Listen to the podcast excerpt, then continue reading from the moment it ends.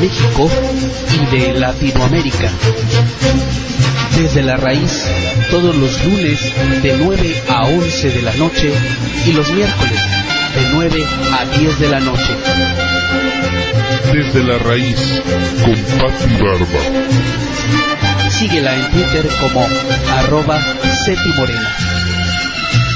Lee, escucha y reflexiona desde la raíz en Radio La Nueva República.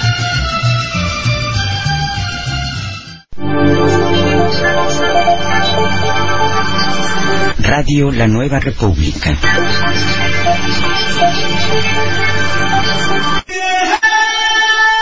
Una ventana abierta a las izquierdas de la América del siglo XXI. Radio La Nueva República transmite por Internet a todo el planeta. Planeta. La democratización de la palabra por una nueva república.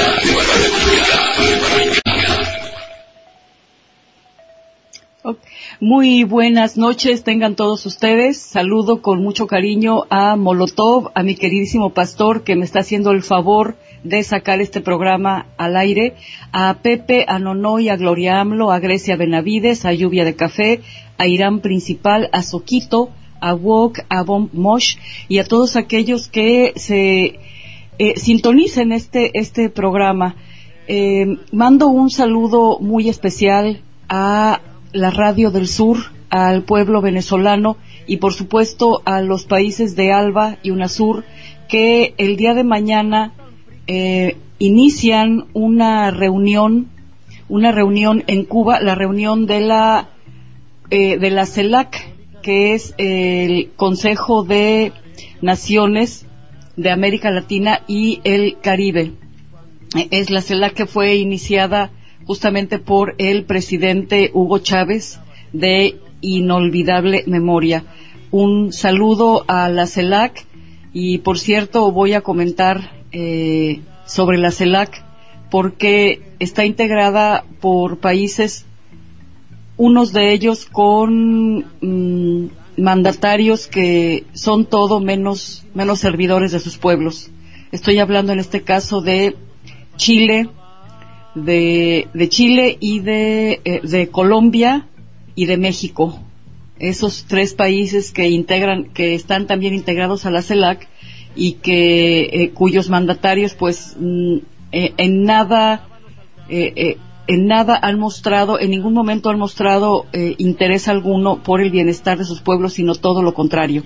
Bueno, la cumbre de la CELAC es, es una circunstancia sui generis, sui generis porque em, se quiso integrar a los países de América Latina, independientemente de que, como en los casos de México, de Colombia y de Chile, un tanto de, de Perú, porque con el señor Ollanta Humala pues ya no se sabe mm, a qué lado se hace, ¿no? Pero en fin, eh, sin, importar que eh, los gobiernos de estos países son altamente eh, dañinos para sus pueblos, en contraste con lo que ocurre en Venezuela, en Argentina, en, en Ecuador, en Bolivia, en Nicaragua y en, Cuba. En fin, de todas maneras, eh, vale la pena comentar esto porque sí, eh, acaba de irse el Espurio a la cumbre de la CELAC y a estrechar relaciones con, con Cuba,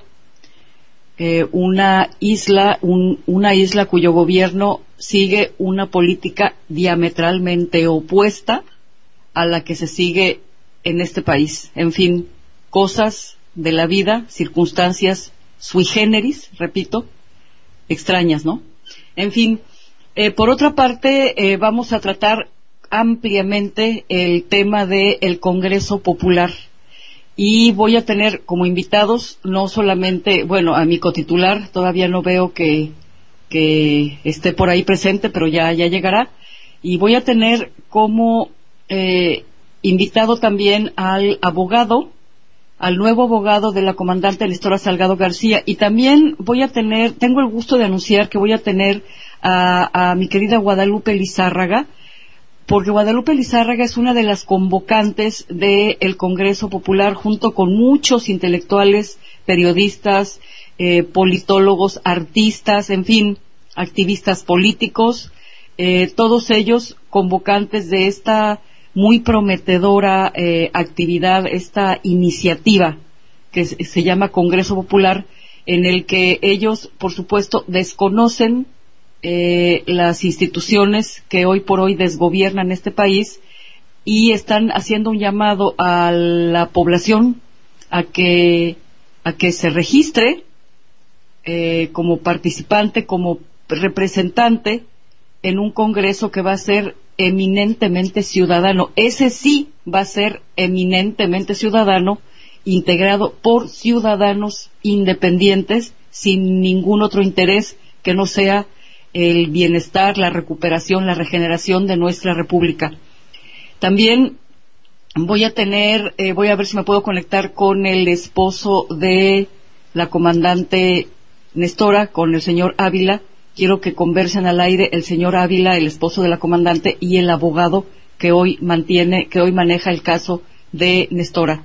Y por supuesto voy a tener a nuestra querida Marta Lilia Uruchurtu y a Odiseo Castellanos, que como ustedes saben estamos dándole impulso al reconocimiento Ricardo Flores Magón.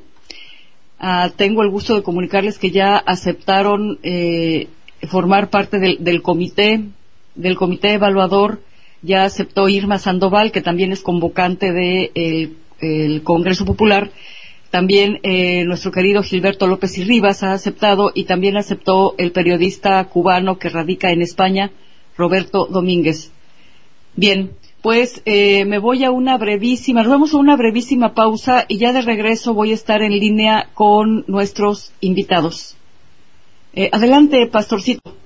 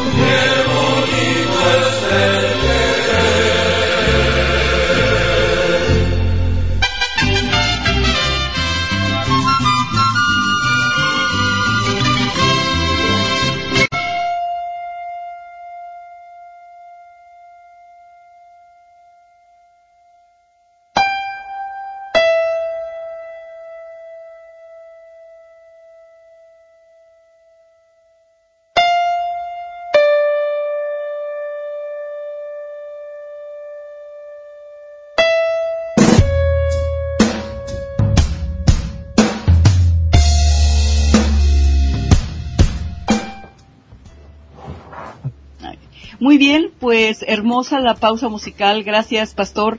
Eh, estamos aquí al aire eh, con mi querida Guadalupe Lizárraga hasta Los Ángeles, a la que le doy la más cordial bienvenida. Muchas gracias, Patricia. Sí, también está hasta Seattle, está Luis Ávila, el esposo de la comandante Nestora. Buenas noches, Luis. Sí, buenas noches. Un saludo a todos.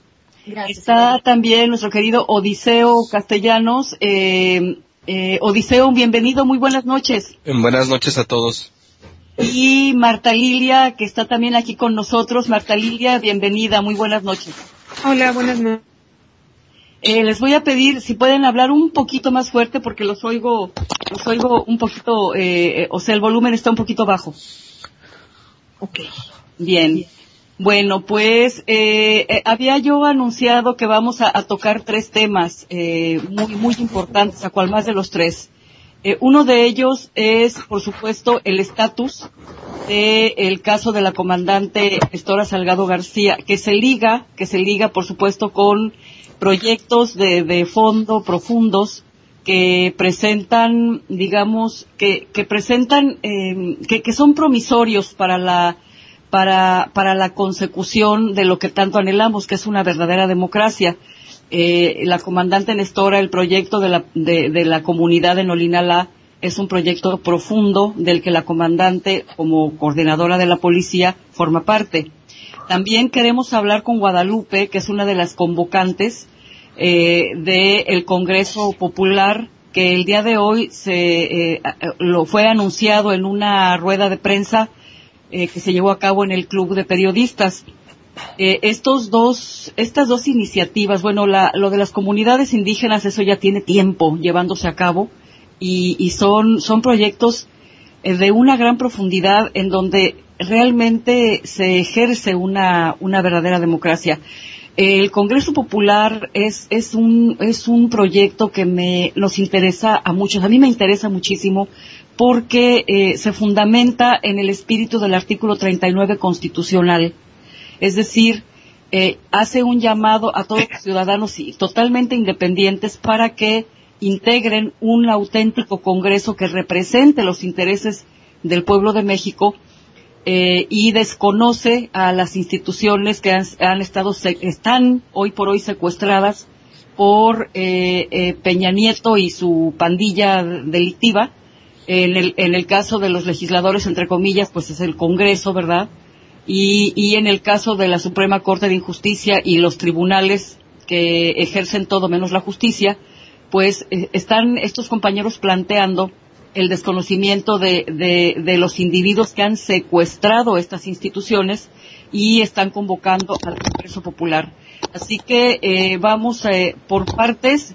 ¿Qué les parece si abordamos primero el, el tema del Congreso Popular porque también voy a enlazarme con el nuevo abogado, el señor Montesinos, el licenciado Montesinos, es el nuevo abogado que está manejando el caso de Nestora y eh, eh, tengo la intención de que eh, Luis Ávila y, lo, y todos ustedes le planteen preguntas al, al abogado sobre el manejo del caso de la comandante porque su situación sigue siendo mucho, muy difícil, dolorosa.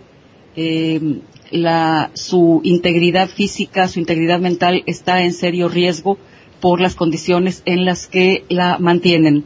Así que eh, vamos a, hablar con Guadalupe, si están de acuerdo, sobre este Congreso Popular que el día de hoy fue oficialmente anunciado en el Club de Periodistas. Guadalupe, adelante, muy buenas noches. Ay, por cierto que, que, tú planteaste que la comandante Nestora fuera también una de las convocantes, ¿verdad?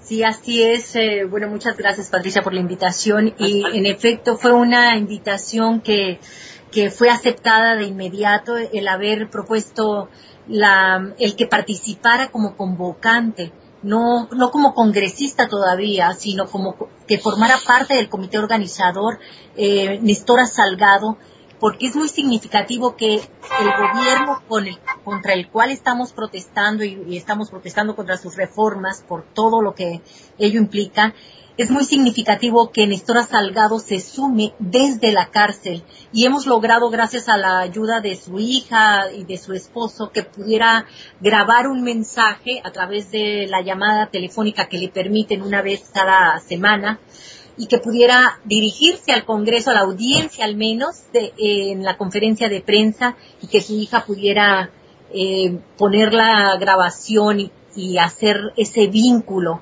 Para nosotros es muy importante porque con esto estamos poniendo en evidencia esta, esta falla del Estado mexicano para garantizar la vida de los ciudadanos por una parte, que ella representa, que Néstor Salgado pues representa a la policía comunitaria, pero también estamos poniendo en evidencia pues que no hay una democracia. En una democracia no caben los presos políticos.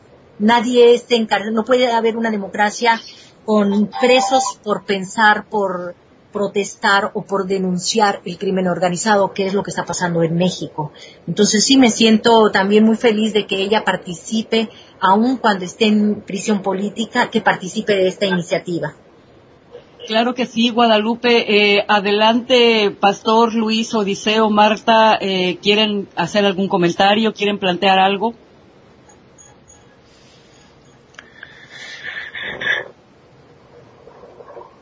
Sí. Pues, mire, este, quiero este pasarles, pues, el mensaje, ¿no? De, de mi esposa, ya que a través de, de la llamada que logramos estabilizar con este, con mi hija Zaira en México, pues este, nos dijo pues las circunstancias en, la que, en las que se encuentra, ¿no? Sigue este, peor por la razón de que este, cada vez que, que ella se queja o que va la, este, el consulado de Guadalajara a visitarla, las represalias son aún más, más fuertes, ¿no? Porque, por verse quejado y por ver denunciado el trato que se le sigue dando. Este, es muy desesperante la situación en la, en la que se encuentra ella ahorita, desgraciadamente.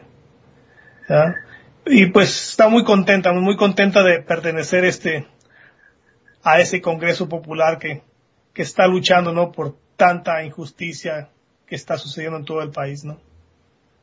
Así es, eh, Luis. Eh, Odiseo, Marta. Pues yo creo que al final qué bueno que, que la, la convocaron, me parece un buen detalle, pero lo más importante creo que es que se resuelva situa su situación, que se dedique a su, a su, a, a, estar bien físicamente, a soportar todo esto que está soportando y que todos sus esfuerzos eh, sean principalmente para eso, para su libertad, para cuidar su salud, para toda esta situación y ya después tampoco es que, tenga que ser eh, una, un héroe ni, ni tener que eh, utilizar sus esfuerzos más allá de, de, de lo necesario. Lo primero es su salud y su libertad y yo creo que eso debe dedicar todas sus fuerzas, pero claro, y siempre que, ella quiera pues a otra cosa, pero lo primero, y nadie creo que puede de reprocharle que lo primero sea eh, dedicar toda su vida, toda su salud, todos sus esfuerzos, los de ella, los de su familia, hasta, y los de todos los que, que, que de alguna u otra manera podamos ayudar en, en cierta medida a eso. Yo creo que eso es lo principal antes que nada. Sí, gracias Marta. Adelante, Odiseo.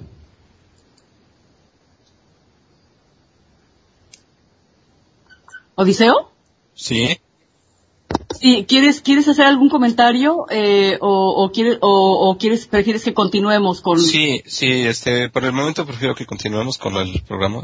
Ah. a mí me gustaría comentar respecto al comentario de Marta, de, a la opinión de Marta. Sí, sí, claro. Sí, nada más... Um, aquí es muy importante que trabajemos conjuntamente, como somos un grupo de ciudadanos independientes, pero a ella no le estamos, a Nestora Salgado no se le está exigiendo más allá de sus, de sus posibilidades. Y me parece muy importante que alcemos, que, que ella se sume porque nosotros vamos a ser los que alcemos la voz por su, por la represión, por la, por la situación en la que está viviendo.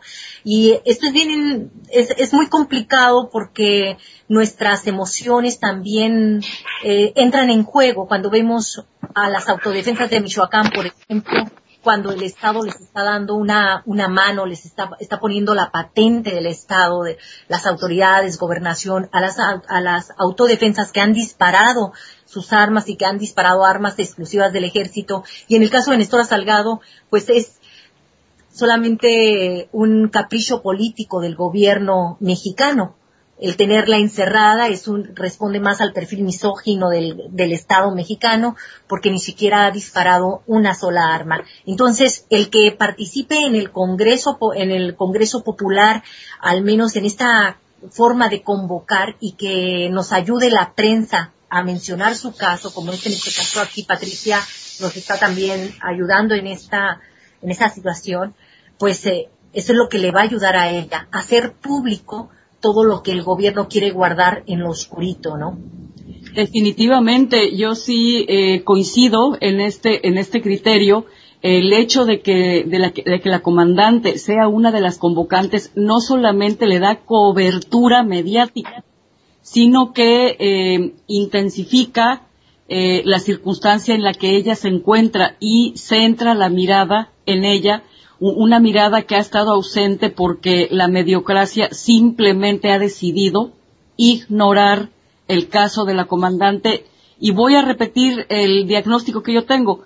Lo ignoran como ignoraron hoy por la mañana eh, el, el, la, el, el anuncio del Congreso Popular porque ambas iniciativas desconocen, es decir, plantean una ruptura con el entramado eh, mafioso que se hace llamar gobierno, hace, con toda la estructura gubernamental y en contraste, en contraste, ¿por qué sí a las autodefensas se les da cobertura constante y verdaderamente amplísima? Pues porque las autodefensas ya aceptaron colaborar con un gobierno que es una peligrosísima mafia.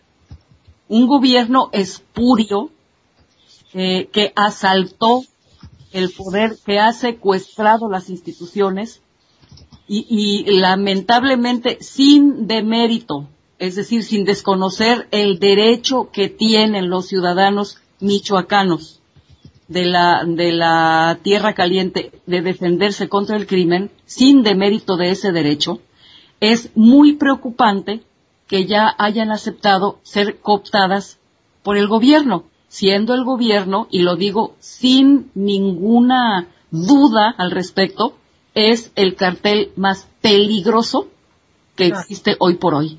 Entonces, el caso de la comandante y que se una el caso de la comandante que se, que se ponga bajo el paraguas del Congreso Popular, me parece a mí importantísimo.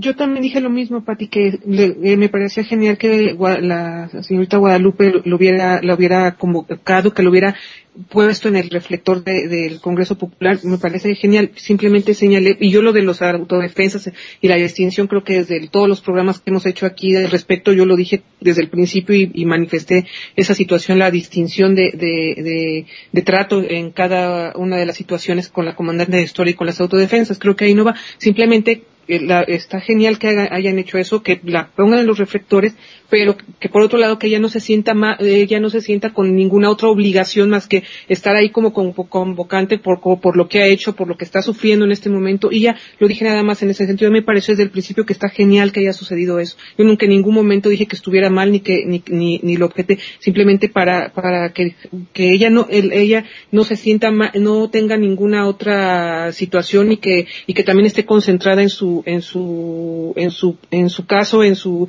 en su salud, sobre todo en cuidar su salud y, y, que los, otros, como bien señaló Guadalupe, eh, que, que sean, que sean los convocantes, los del Congreso Popular, los demás que están interesados en su caso, los que estén eh, siempre poniendo el punto en que, se, que, que tenga la mayor difusión posible su, su situación. Claro que sí, Marta, y así, así lo entendimos. Yo, yo, yo solamente subrayé subrayé eh, eh, algo que es una percepción propia, o sea, fue fue lo único que dije, no, de, definitivamente se entendió muy bien lo que lo que sí, tú sí, no, sí, disculpa Marta si, si lo dije de otra forma diferente.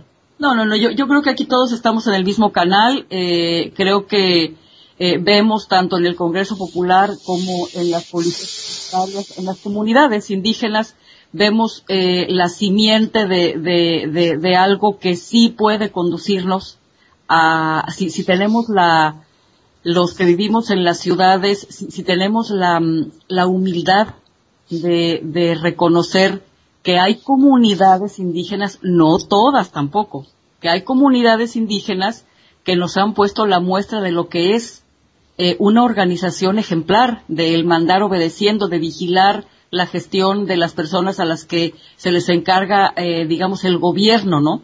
Entonces, en ese sentido, es, es, se parecería mucho en la, en la ruptura de fondo con un sistema absolutamente podrido, eh, se parece tanto el Congreso Popular, creo yo, espero no estar equivocada, como eh, la iniciativa de los pueblos indígenas de organizarse eh, bajo sus usos y costumbres. Nada más aquí hago una pequeña acotación.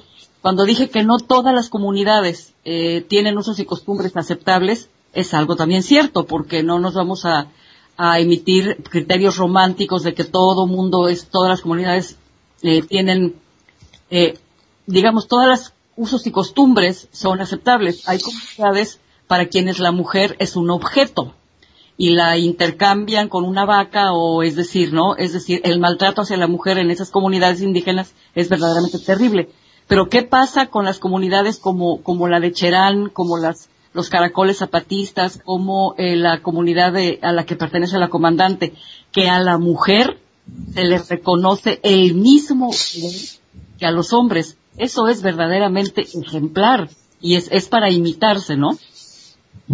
Sí, totalmente de acuerdo en eso.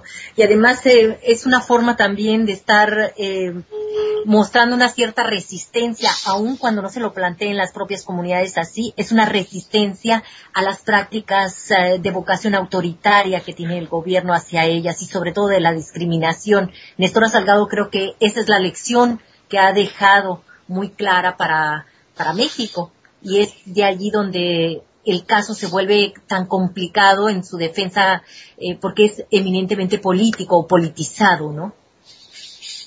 Exactamente.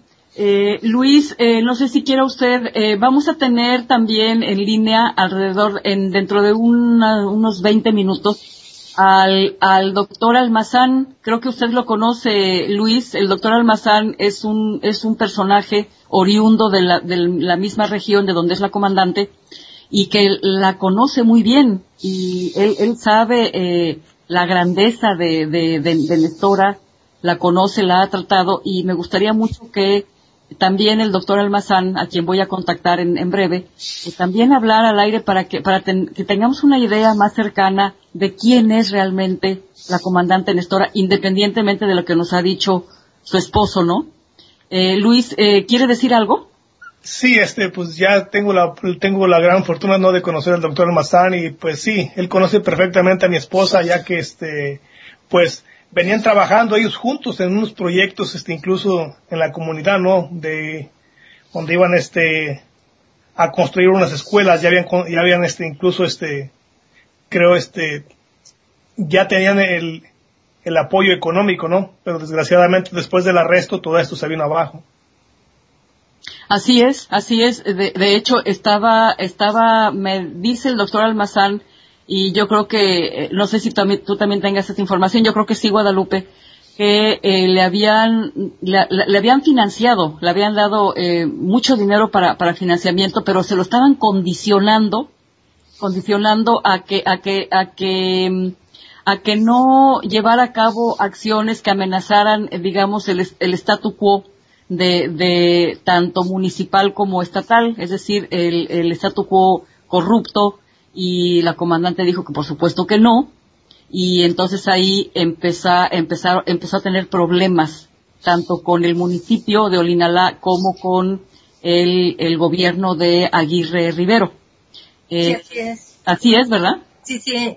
Ahí el, principal problema fue cuando ella, en calidad de representante de la Policía Comunitaria, expide un comunicado público eh, donde hace la denuncia formal de las autoridades eh, municipales de pertenecer al crimen o de tener nexos con el crimen organizado. En este caso se trataba del presidente municipal Eusebio González Rodríguez. Sí. Sí, Sí, y yo creo que ese es el carácter que va, va a recoger también, e, ese espíritu es el que va a recoger el Congreso Popular, Patricia, que todas estas injusticias puedan salir a la luz, pero que sean debatidas, porque eso es lo que nos ha impedido también el gobierno de Peña, no solamente nos ha impuesto reformas, sino también nos ha restringido pues nuestros derechos y libertades y no es solo en el caso de Nestora y otros presos políticos de la policía comunitaria, sino de nosotros mismos como periodistas, como opinadores, como analistas.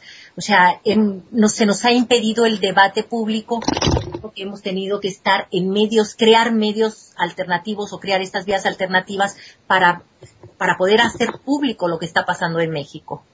Y, y ahora, ahora que tocas este tema, quiero decirles que eh, curiosamente, entre comillas, porque pues ya sé de dónde viene, eh, nosotros desde que empezamos a darle un seguimiento pues constante al caso de la, comandante y, empezamos, bueno, siempre hemos hablado aquí con sin ningún tapujo, ¿no?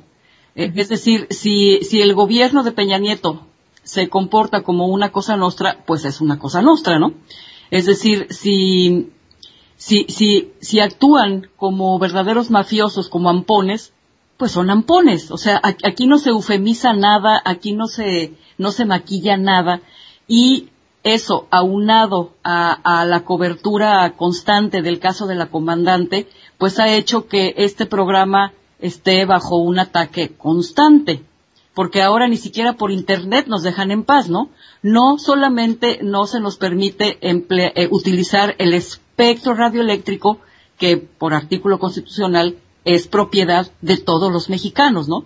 Sino que ya ni siquiera el uso de la Internet a, través de este medio nos dejan en paz. Entonces, eh, pues eh, no nos desesperamos aquí. Afortunadamente estamos haciendo lo posible por salir adelante y por sacar este programa gracias a Pastor Delgado, lo tengo que decir. Pero, pero es eso, Guadalupe, es, es un ataque es un ataque constante a todo lo que medianamente amenace su su estatus corrupto, ¿no? Así es, totalmente de acuerdo. Entonces, eh, ¿qué les parece si nos damos a una brevísima pausa? Eh, no sé si quiera comentar algo Marta, Odiseo o, o Luis o Pastor. No, yo no. No, no yo tampoco yo. Bien, eh, me voy a una, nos vamos a ir a una pausa y quiero, quiero aprovechar esta pausa para contactar al abogado o, en su defecto, al doctor, cualquiera de los dos que me conteste primero. Eh, vámonos a la pausa, pastorcito, y regresamos.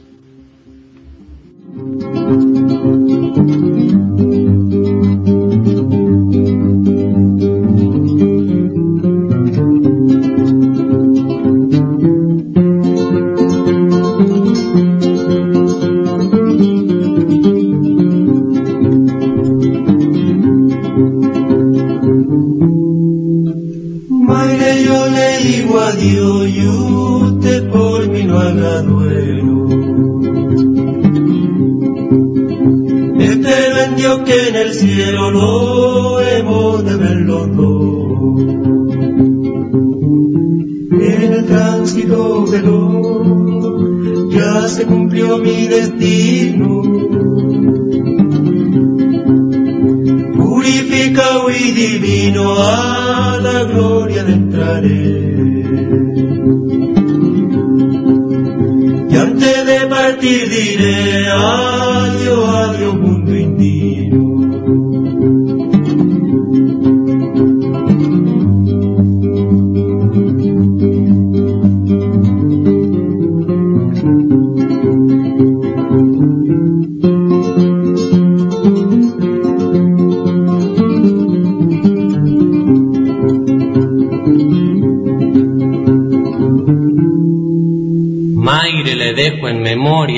Razones aquí de que no llore por mí porque me quita la gloria.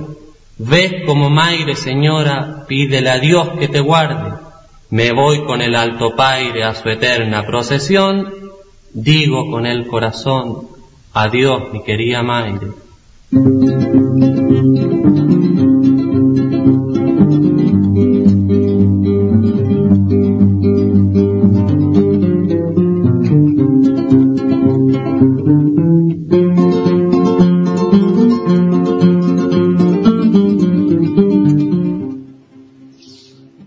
Estamos de regreso. Gracias, Pastor. Eh, antes de darle la más cordial bienvenida al licenciado Montesinos, quiero anunciar aquí que eh, nos siguen dando guerra aquí en el, programa y que si dejan de escuchar o escuchan cortada la comunicación, entren a la, a la página de Pastor Notipoemas o eh, pongan activo el servidor alterno que está debajo del servidor normal. Eh, bueno, muchas gracias. Y ahora sí tengo el gusto de darle eh, la más cordial bienvenida al licenciado Montesinos, que es quien actualmente maneja el caso de la comandante Nestora Salgado García. Eh, licenciado, bienvenido, muy buenas noches. Gracias, muy buenas noches, saludos a todo tu auditorio. Y efectivamente este, estamos eh, haciéndonos cargo del asunto de la comandante Nestora.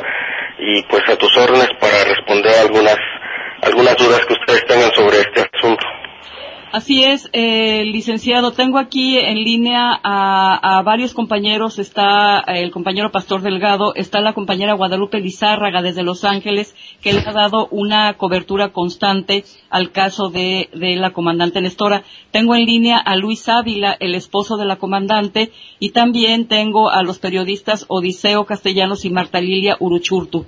Eh, me, no sé si alguno de ustedes, Guadalupe, Luis, Odiseo, Marta, quisieran plantearle una pregunta al, abogado. Eh, la pregunta obligada licenciado es en qué estatus se encuentra el proceso de defensa, es decir, ahí se había eh, metido un amparo precisamente por la forma eh, se, se, escucha un ruido muy extraño, por la forma violatoria con la que la comandante fue digamos, arrestada, fue detenida y colocada en un penal de alta seguridad sin que eso se justifique, ¿no? ¿Qué, en qué estatus se encuentra, licenciado? Bien, eh, ahorita eh, quiero comentarle que el estatus de la comandante Nestora eh, es en calidad de, de, procesada.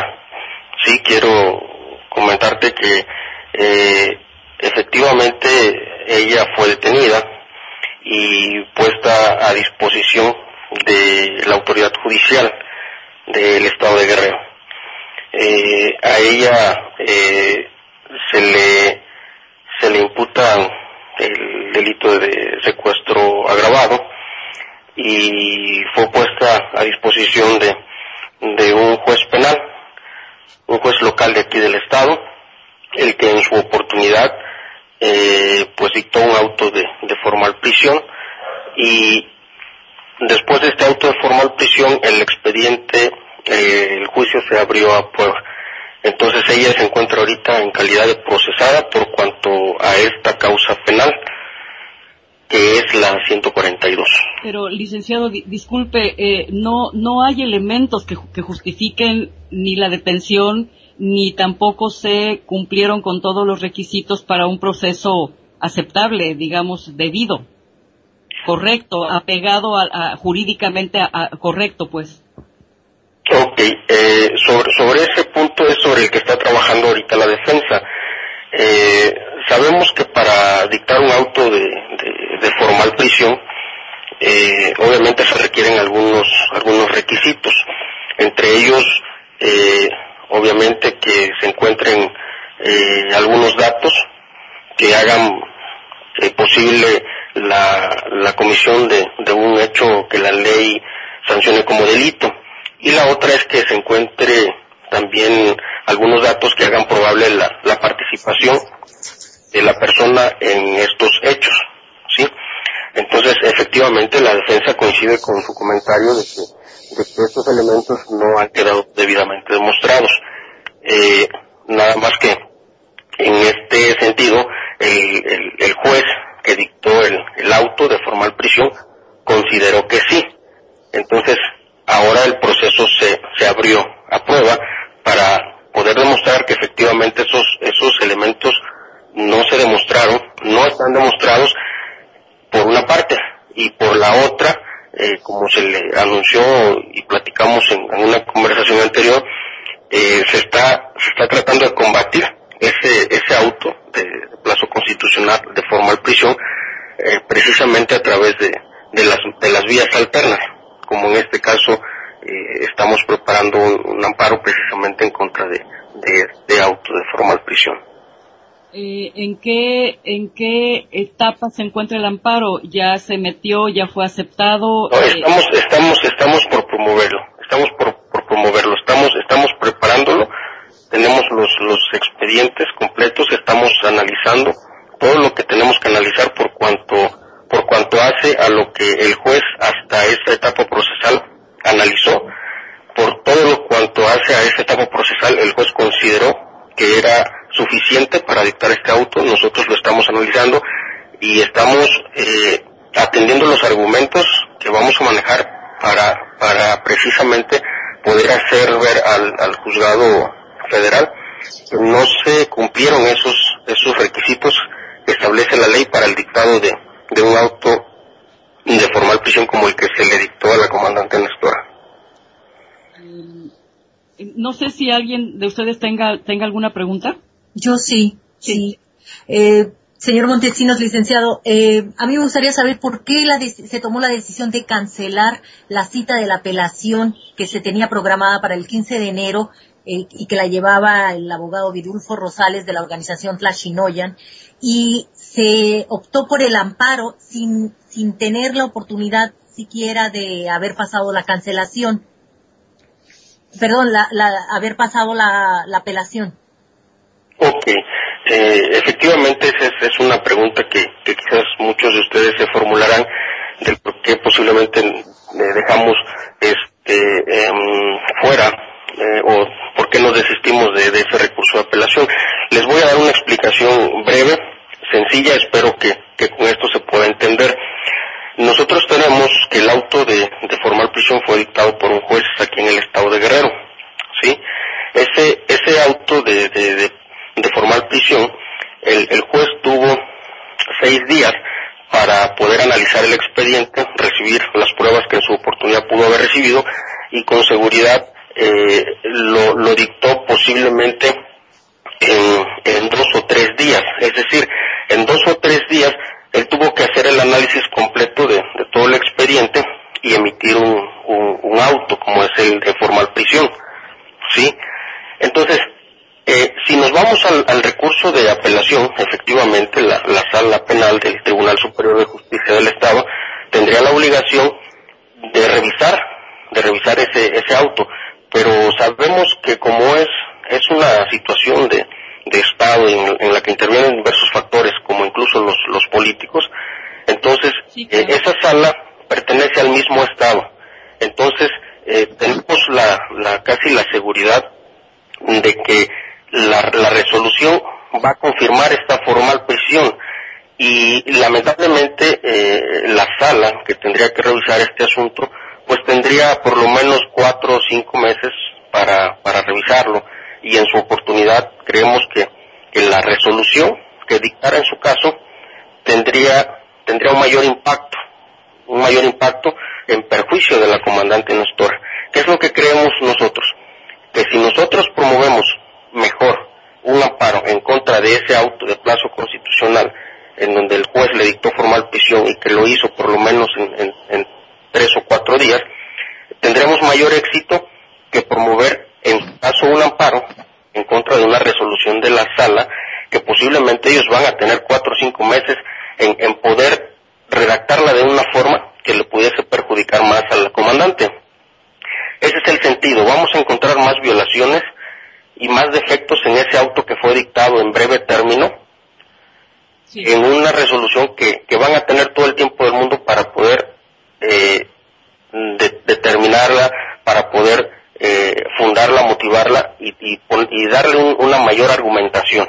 Este, esa es la explicación este, que en términos jurídicos nosotros consideramos este, que es, es necesario este, la vía del, del, del amparo y, este, y desistirnos de la apelación.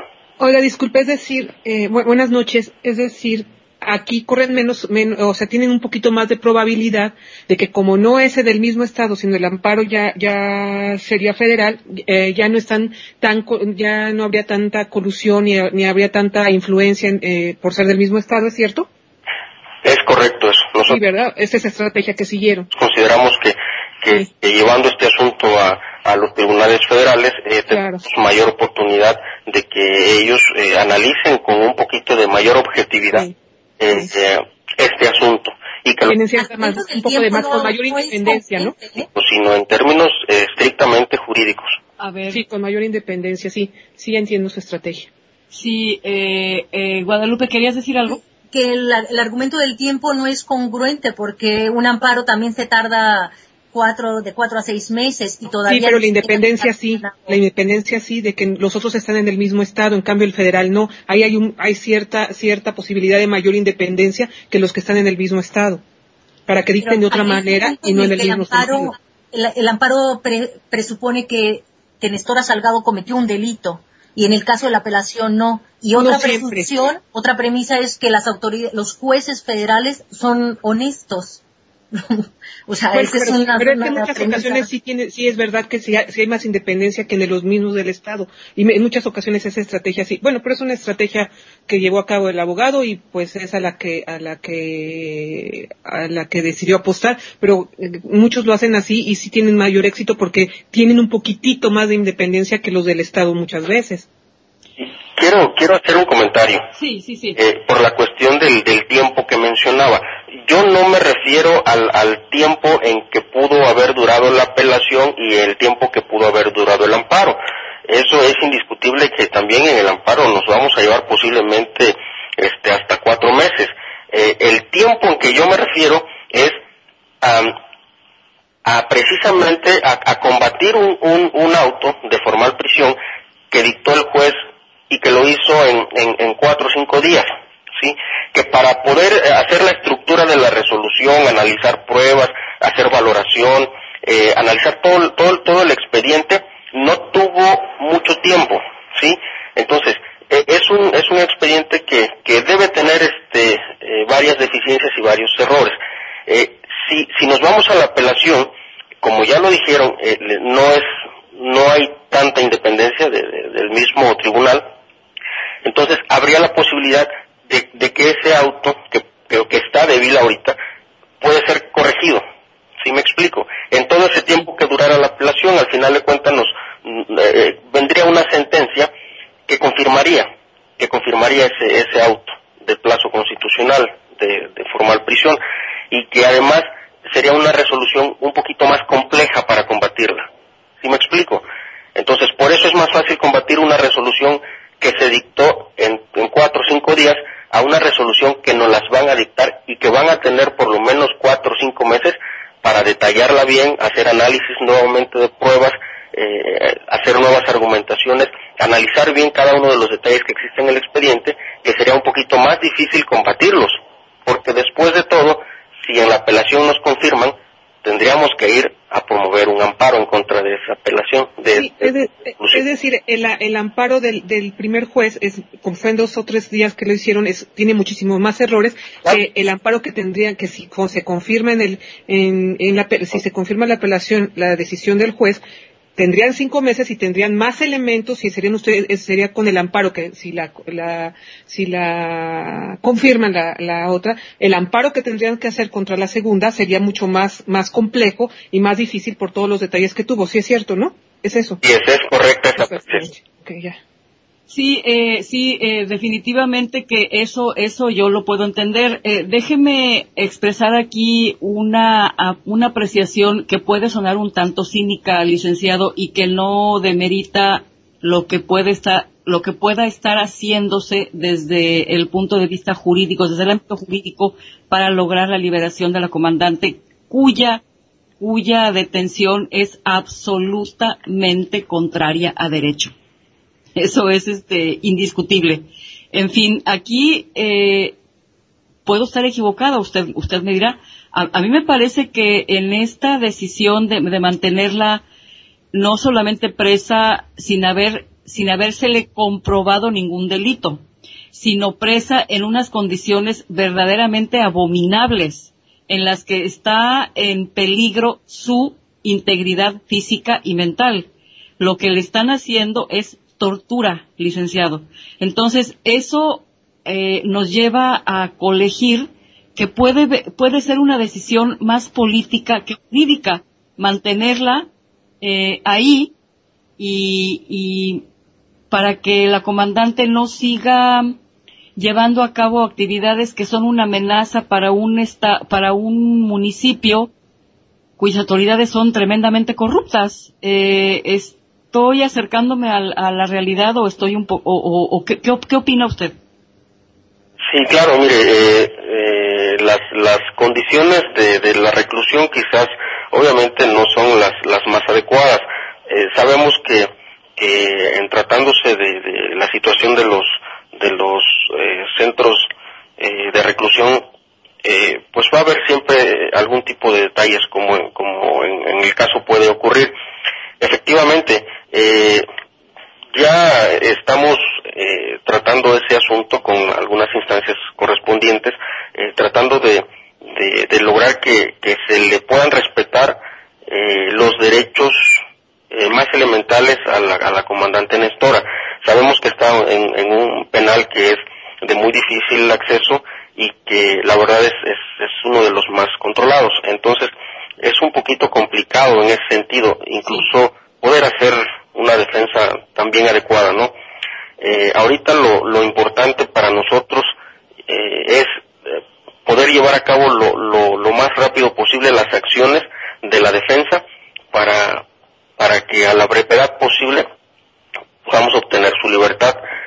Y claro, también con los familiares estamos en, en contacto y estamos haciendo alguna especie de trabajo ahí para, para, para efecto de que puedan respetarse ese, ese tipo de derechos más elementales que debe tener aún estando interna.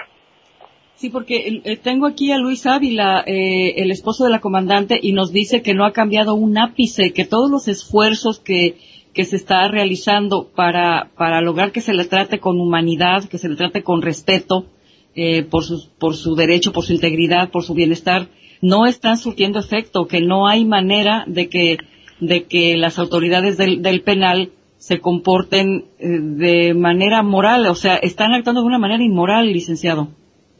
Así es, aquí obviamente tendrán que, que eh, jugar un papel muy importante las instituciones, las instituciones de derechos humanos, yo creo que eh, están haciendo su trabajo ya también.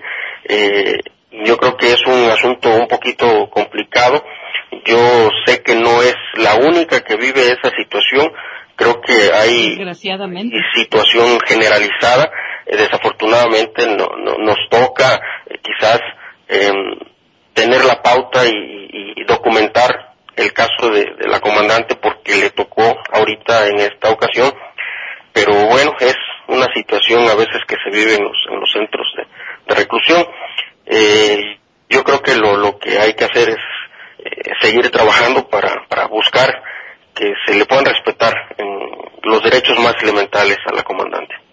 Mm, bien, eh, por mi parte, eh, yo pues vamos a seguir pendientes, licenciado. Eh, ojalá esté usted eh, disponible para, para fechas próximas para darle un seguimiento puntual a esto. No sé si Guadalupe o, o Luis tengan algo, algún comentario o alguna pregunta. Yo quisiera preguntar nada más, eh, ¿por qué no ha ido a verla? ¿Por qué no ha, eh, ha tenido en cinco meses de prisión política, no ha tenido contacto con un abogado de cara a cara, eh, Néstor Salgado? Ok, este, el, el, asunto, este, nosotros mm, hace algunos eh, días lo empezamos a revisar, lo, lo, tomamos y lo empezamos a analizar. Eh, efectivamente, eh, sé que había otros abogados, yo creo que aquí la, la, la decisión se tomó este, en hacer el, el, cambio y buscar una, una estrategia quizás más jurídica que, política. Lo político también en su oportunidad se tiene que trabajar. Eh, creo yo que, que, lo, lo, lo, indispensable ahorita es eh, que el abogado pueda analizar el expediente completo, eh, eh estar de lleno concentrado para que pueda eh, en su oportunidad eh, plantear los recursos necesarios para la defensa. Yo sé que es indispensable y así lo estamos trabajando también para acreditarnos y poder tener una entrevista ya de manera directa con la con la comandante Nestora y estar con ella ya lo, lo más le, la mayor la mayoría de las veces posibles sí pero esto ahorita es es muy importante porque necesitamos eh, por lo menos presentarlo ya esta semana que, que viene, tener listo lo del amparo y promoverlo a efecto de que empiece a tener un curso legal. Sin hablar con ella, se, se va, se está preparando el amparo. Aquí tenemos el expediente. Lo que nosotros necesitamos ahorita es, es el expediente porque aquí está eh, toda la realidad que plasmaron desde la averiguación previa hasta el último momento procesal. Claro, pero es un expediente fabricado. Nosotros tuvimos acceso a ese expediente. Sí, sí, licenciado. Es decir, si, si no hay oportunidad de que la comandante exprese la verdad, es decir, lo que realmente ocurrió, y, y se fundamenta la defensa en un expediente, eh, como dice Guadalupe, fabricado, qué barbaridad. O sea, eso sí que es una violación de derechos humanos. A ver, yo, eh, eh, va- vamos, a, vamos a lo siguiente, ¿sí? Este, eh, eh, esa es, esa es una, una, una etapa posterior que viene. Eh, ¿Qué quiero decir con esto? Nosotros eh, ahorita estamos trabajando hasta lo que se hizo, hasta el auto de, de formal prisión, de ahí hacia atrás. Nosotros, ¿qué observamos y qué analizamos? Observamos y analizamos todo el expediente y, y precisamente ese tipo de, de- de violaciones eh, y arbitrariedades que, que, que se pudieron haber cometido, efectivamente son las que vamos a nosotros analizar. Insisto, hay declaraciones, eh, hay inspecciones, hay eh, muchas pruebas que analizar y que con las cuales, les vuelvo a insistir, considero que no se dan los elementos eh, que exige la ley para el dictado de la formal prisión.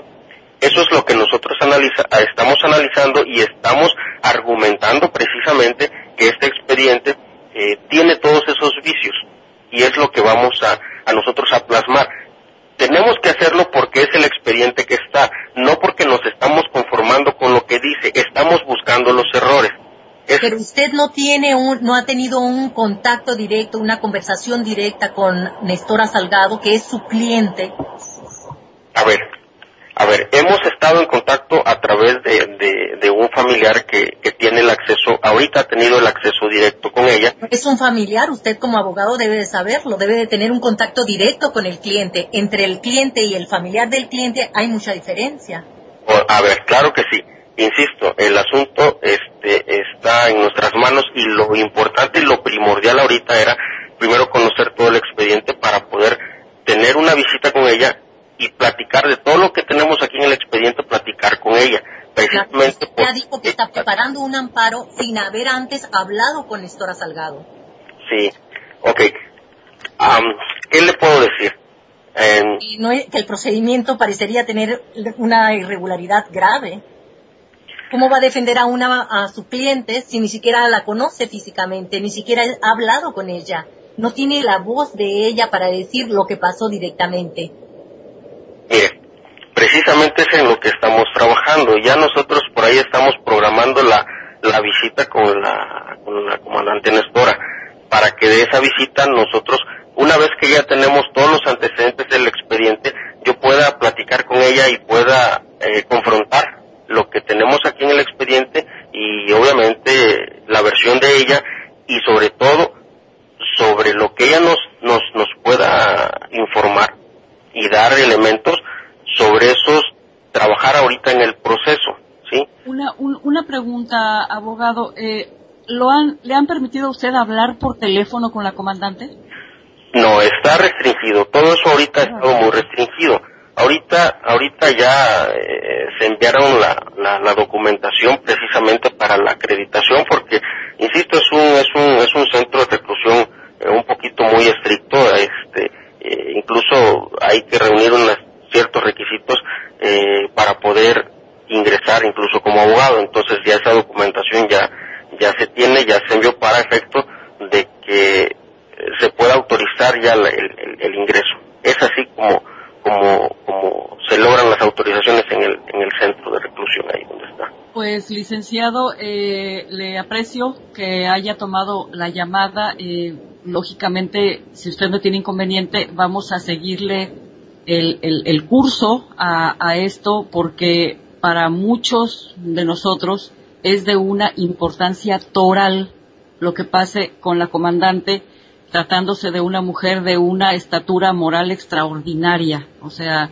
entonces, eh, pues esperamos nosotros, eh, confiamos en que se va a llevar a cabo, se van a llevar a cabo los esfuerzos máximos para que, en primer lugar, no se la siga aislando como si fuera una criminal, no lo es, no lo es, no hay pruebas de eso.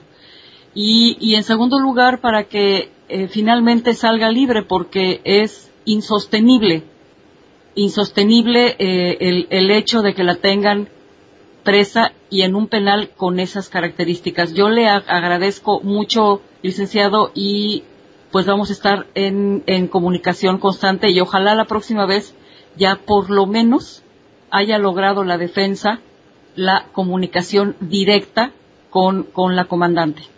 Claro que sí, eso nosotros también lo esperamos y así será. Y estaremos a sus órdenes y atentos a, al, al- al llamado para informar a su auditorio de los avances de este asunto. Pues muy buenas noches, abogado. Muy buenas noches. Buenas noches.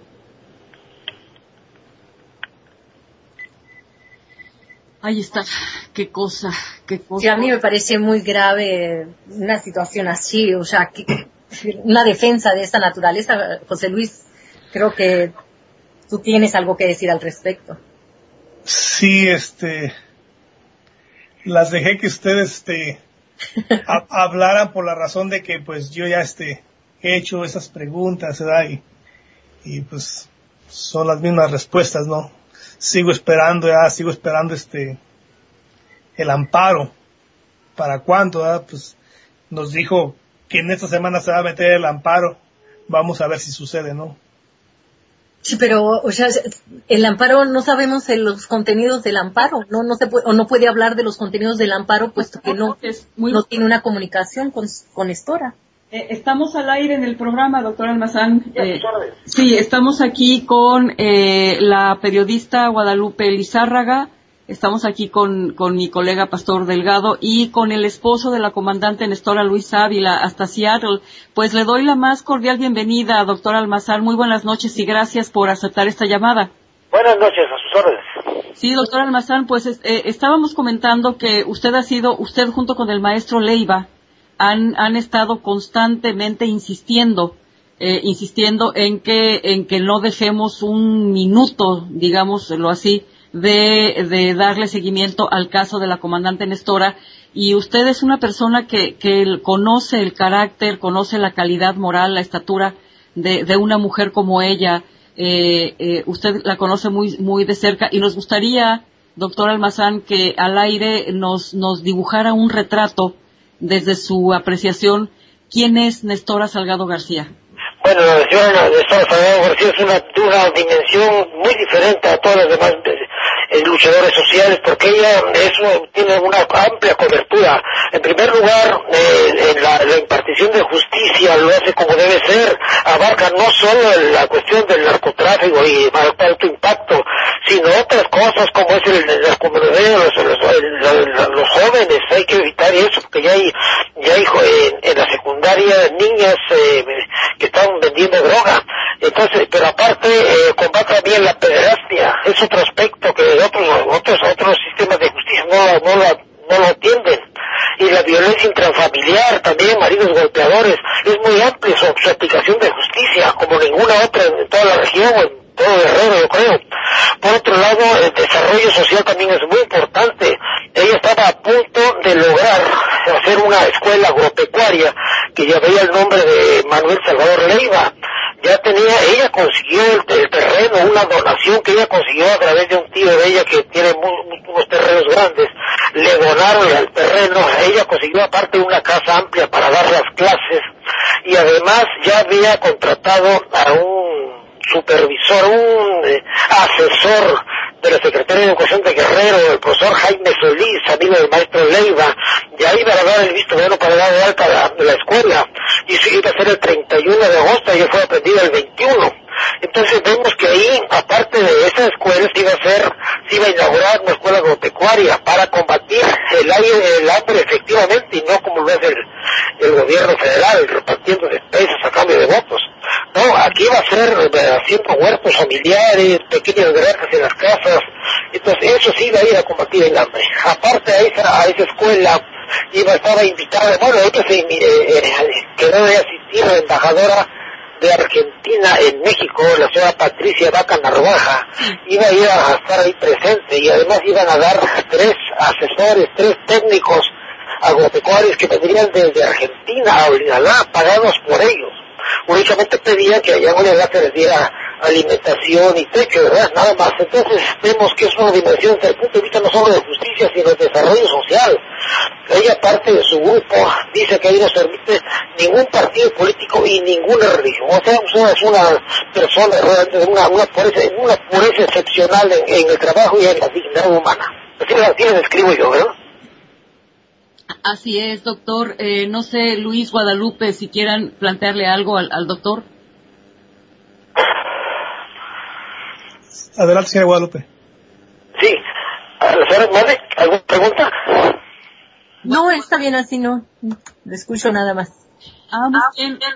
Sí, sí, pues justamente, doctor, eh, estábamos nosotros comentando que, bueno, eh, ya Guadalupe Lizárraga propuso que la comandante Nestora fuera también una de las convocantes al Congreso Popular al que están llamando un grupo muy amplio de em, intelectuales, artistas, periodistas, eh, activistas sociales y que se va a celebrar este próximo 5 de febrero en que se conmemora el 97 aniversario de, de la promulgación de la Constitución de 1917 es, es algo que nos llama mucho la atención porque estábamos comentando que el proyecto comunitario eh, rompe con el entramado mafioso que existe tanto a nivel estatal como a nivel federal.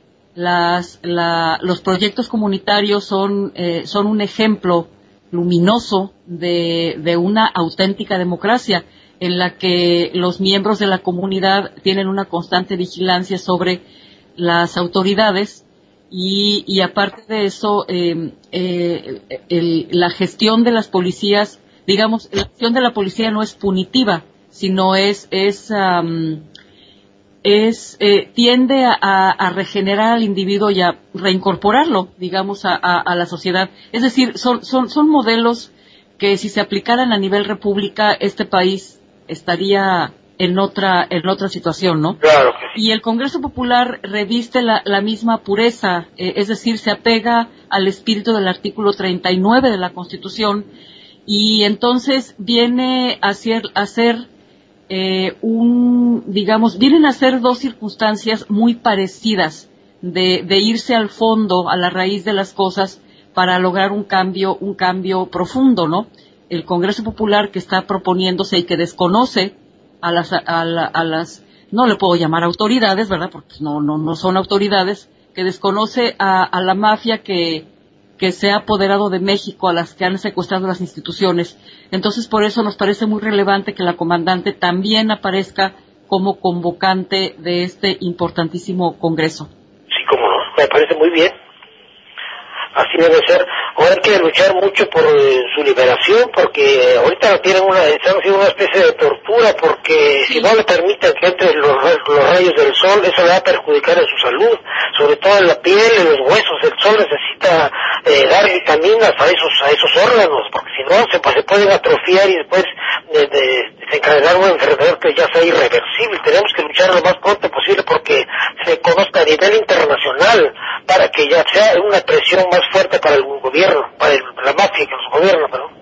Así es, doctor. Eh, pues eh, antes de, de, eh, finalizar esta entrevista, que de verdad le agradezco muchísimo, ¿tiene usted noticias de las gestiones del maestro Leiva? Parece que el maestro Leiva iba a llevar a cabo una, una rueda de prensa y está él pues contactándose con quien tenga que contactarse para también aumentar esta, esta presión para la liberación de la, de la comandante.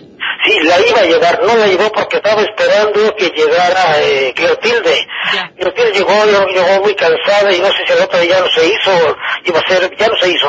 Él tenía todo ya contactado a las personas para hacerla, que son el profesor José, José Salvador Aguilera, Arturo Mundo Catalán, son muy conocidos ahí, son independientes, incluso gente de izquierda, ¿verdad? Eh, Arturo Mundo Catalán y José, José Salvador Aguilera, son muy, muy conocidos ahí. Aparte a mí yo que- quería sugerir a otro que es el, no sé si está en Acapulco, es el, el fundador y director de la Jornada Guerrero, que es el, es el eh, señor Carlos Payán del Ver, también es de independ- independiente y tiene, él nos puede ayudar mucho a hacer difusión en, la, en su periódico La Jornada Guerrero. Yo quisiera que ellos estuvieran con nosotros para lo más pronto liberar a la, a la comandante. Pues doctor, muchísimas gracias. Le aprecio de verdad que, que nos haya dibujado un retrato de quién es, quién es Nestora Salgado García y seguimos en contacto. Doctor Almazán, le mando un saludo muy, muy afectuoso. Yo quiero agregar una cosa, el del Dígame, 5 dígame. de febrero, como no se pudo hacer la rueda de prensa, el día 5 de febrero va a intentar el maestro Leiva hacerlo otra vez ahí en Chilpancingo, pero él desea que esté algún familiar con ella, ya, ya sea Zaira o Cleotilde. Claro. Importante porque ya se no se va a perder esa oportunidad. 5 de febrero ahí en Chilpancingo. Claro que sí, doctor. Pues eh, de nuestra parte vamos a tratar de comunicarnos con, con Clotilde, eh, tratar de comunicarnos con, con Zaira, eh, a través también aquí de, de Luis Ávila para puntualizar eso, ¿no? Que, que estén presentes en esa rueda de prensa que va a convocar el maestro eh, Manuel Leiva. Sí, cómo no.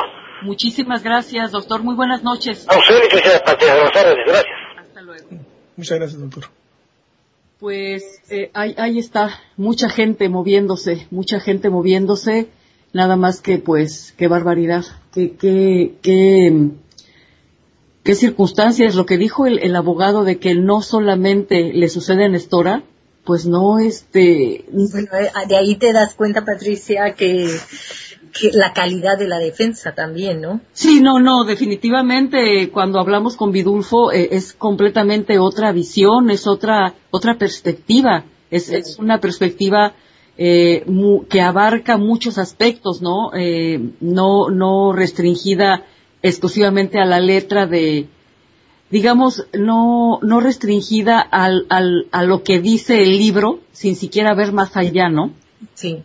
También hablamos con la abogada de derechos humanos Alejandra Gonza. Eh, José Luis también nos puede ayudar en este punto porque la abogada, ella es de Seattle eh, y está trabajando eh, una exposición, una solicitud de medidas cautelares ante la Comisión Interamericana de Derechos Humanos precisamente por, por estas, esta tortura psicológica que está padeciendo Nestora el que no la saquen al sol, que no le den permiso de hacer ejercicio, el que la tengan en, comunicada con otros miembros de la familia, que no le permitan llamadas, todo, todas esas, esas, esas situaciones las está presentando eh, con evidencias, está haciendo el expediente, presentar esta solicitud de medidas cautelares. Y eh, la abogada de estar, Alejandra Gonza, también mm, coincidíamos en eso, en que la apelación eh, podría haber sido uno de los recursos primeramente eh, liberados. Sí. Si procediera bien y si no procede, entonces ya se va al otro nivel. Pero el, aún, eh, decía la abogada, aún cuando no procediera la apelación, eso serviría también para la, la- el siguiente paso en la defensa jurídica de Nestora. Entonces, y sobre todo esta visión eh, llama la atención que el abogado Montesinos haga un lado o lo extraiga de la de lo que son los derechos humanos, ¿no? O sea, en, eso sí, Tlashinoyan y lo que nos había dicho la abogada Gonza, pues sí ponen mucha atención, mucho énfasis en la violación de derechos humanos y que nosotros como periodistas y activistas, pues para nosotros es muy importante. Eh, cada día que pasa, Néstor Salgado está siendo violentada su libertad. ¿sí? No es nada más su salud, es su libertad. O sea, le están, le están robando cada día que pasa, le están robando un día de su vida, ¿no? Sí, eh, definitivo, de- definitivo. Eh, yo en realidad, Guadalupe, eh, no, no le concedo mucha credibilidad, eh, eh, empezando, pa- para empezar, al sistema político jurídico mexicano. Yo sé, sé que esta decisión es política porque el proyecto que impulsan las comunidades es altamente peligroso para el neoliberalismo, es antineoliberal en esencia. Entonces, en ese tenor, eh, yo creo que el propio, el mismo gobierno norteamericano, fíjate, fíjense, siendo Nestora ciudadana norteamericana, no era para que ya se hubieran movilizado, pero, pero de manera súper eficaz para exigir que la liberaran. Pues sí, así es. O sea, eso es lo que esperaríamos. Claro, pero como el proyecto que está impulsando la comandante, como es parte de un proyecto muy profundo, de un cambio radical de paradigma, para ellos son mucho más peligrosas las comunidades indígenas que las que, las policías que las perdón que las autodefensas porque las autodefensas ya las cooptaron no o sea o sea no no hay no hay una una visión digamos no hay una convicción política no hay un programa de fondo en las autodefensas. Son reacciones ante el crimen pero no es un cambio de paradigma. Y eso me parece a mí que hace que las comunidades y, mujeres como la comandante sean consideradas como peligrosas. Y por eso el americano, claro, terroristas, como lo llama el gobierno mexicano, ¿no? Y también en eso coincide el gobierno estadounidense. El gobierno norteamericano ya se hubieran movido, ¿no? pues se están moviendo, o sea, yo creo que ahí José Luis nos puede dar una actualización respecto a qué es lo que está haciendo el gobierno de Estados Unidos, la embajada. pues, pues hasta ahorita este, pues se está armando una comisión, ¿no? Que, que se va, este, va a ir, va a ir una comitiva a hablar, este, con varios políticos aquí representantes del Estado, ¿no? A ver qué es lo que sigue y a ver este de qué forma presionamos, ¿no? Para que ellos este actúen de una forma pues más rápida y más eficaz y que vean pues de que la gente está exigiendo la libertad de, de mi esposa. Ahorita este están por mandarse varios documentos que solicitó la Corte Interamericana de Derechos Humanos. Solicitaron más información sobre todas las violaciones que ha habido en el proceso de Nestora, ¿no? este, documentos que ya se han presentado, quejas que se han presentado ante la Comisión Nacional de Derechos Humanos de México.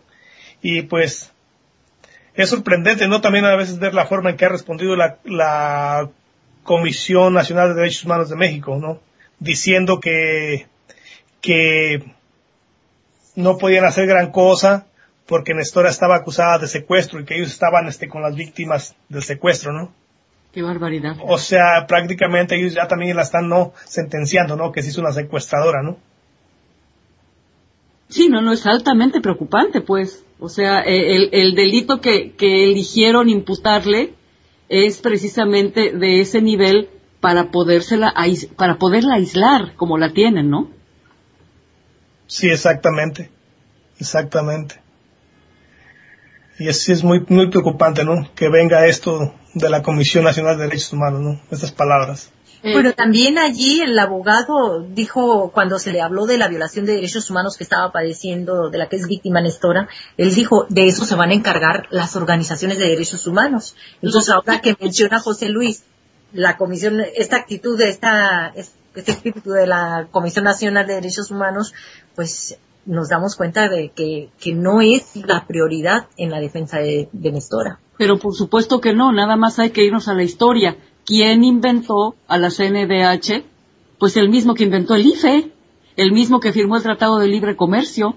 Es decir, la CNDH no es más que un insultante y oneroso elefante blanco que hace como que defiende y hace como que cumple y hace como que se preocupa.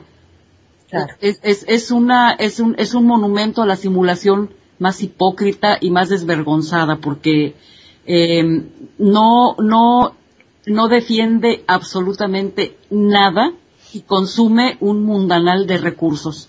Es decir, está, es parte. Desvía la atención, ¿no, Patricia? No, y es parte del sistema. La claro, desvía la atención de la, de, en sí de la violación de derechos humanos. Claro, ese es, ese es su papel. Hacer como que defiende. ¿no? Eh, nada más aquí traigo a colación el caso de, la indígena Ernestina Asensio Rosario, que fue violada tumultuariamente por cuatro soldados en la sierra de Songolica, que eh, eh, Calderón dijo que había muerto de una gastritis mal atendida y Soberanes, que en ese entonces era el presidente de la CNDH, le sirvió de tapadera.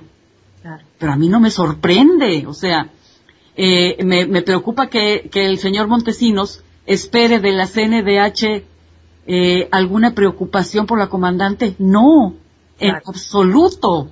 ¿Cuánto tiempo duró el caso de Valentina Rosendo? Diez años, nada más para que se reconociera la violación de los militares.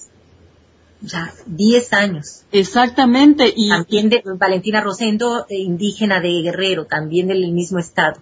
Claro, y, y, y, qué hay de las violaciones a las mujeres de Atenco? También. Siguen impunes, ¿no? Y están en la CIDH eso. Y tienen expediente abierto ante la Comisión Interamericana también. Imagínate nada más, eh, y aquí yéndonos a fondo, yo no le otorgo a la Comisión Interamericana, perdón Luis, puede sonar esto muy descorazonante, pero, pero no, no, no veo, veo que las, las ruedas con las que se mueve la Comisión Interamericana y la, y la Corte Interamericana, que están adscritas a la OEA, pues son más lentas que una tortuga, ¿no? Sí, exactamente, pero desgraciadamente tenemos que este que buscar pues los mecanismos, o sea, no, son, son los que tenemos, no este, a dónde más acudir. No, y, está bien, está bien. Yo creo que eh, eh, estamos aquí de acuerdo en que la presión, eh, la, la exposición amplísima de este caso es lo que podría forzar a la Comisión Interamericana y para que a su vez exhorte Qué pena que nada más pueda exhortar, ¿verdad? que, que, no, que, no, que no tenga, digamos, una facultad coercitiva, como debería de ser el caso de un tribunal, pero en fin, eh, no, no, no estamos diciendo aquí que no se haga lo posible y que se toquen todas las puertas. Nada más que eh, sí, probablemente yo soy demasiado cínica, pero hace mucho tiempo que, que no confío yo en las en las cortes internacionales porque he visto cómo se mueven. Para que el general Gallardo saliera pasaron qué? ¿Diez años? Qué barbaridad, ¿no? Sí.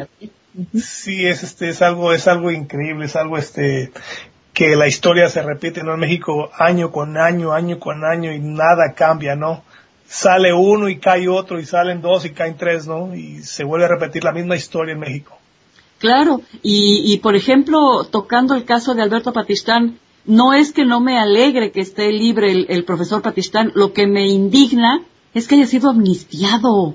¿Por qué nunca cometió un solo delito, no?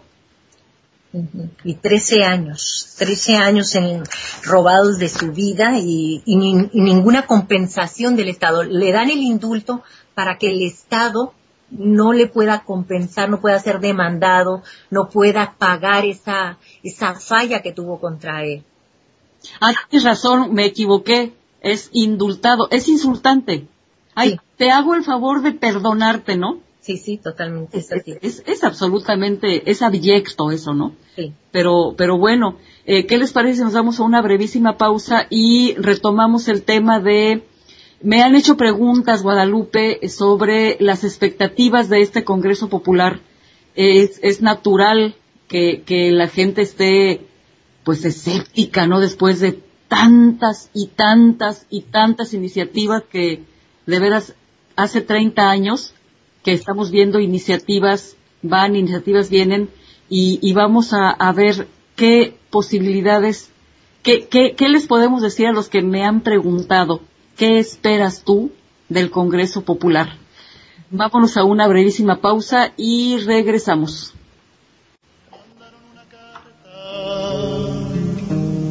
por el correo temprano. En esa carta me dicen que cayó preso mi hermano. Y sin compasión con grillos por las calles lo arrastraron. Sí.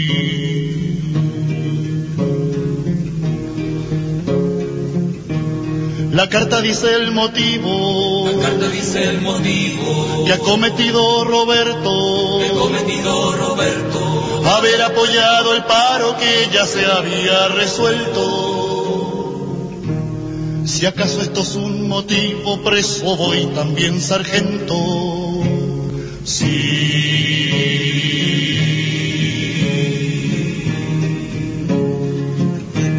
Yo que me encuentro tan lejos, esperando una noticia,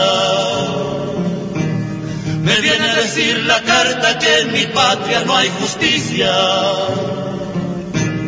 Los hambrientos piden pan, plomo les da la milicia. Sí.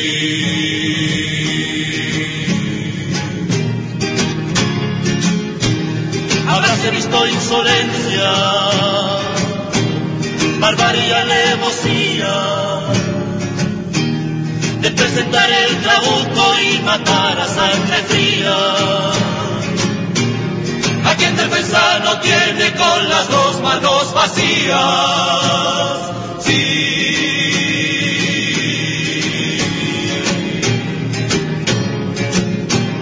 La carta que me mandaron me pide contestación. Yo pido que se propague por toda la población. Que el león es un sanguinario en toda generación. Sí, oh, por suerte tengo guitarra,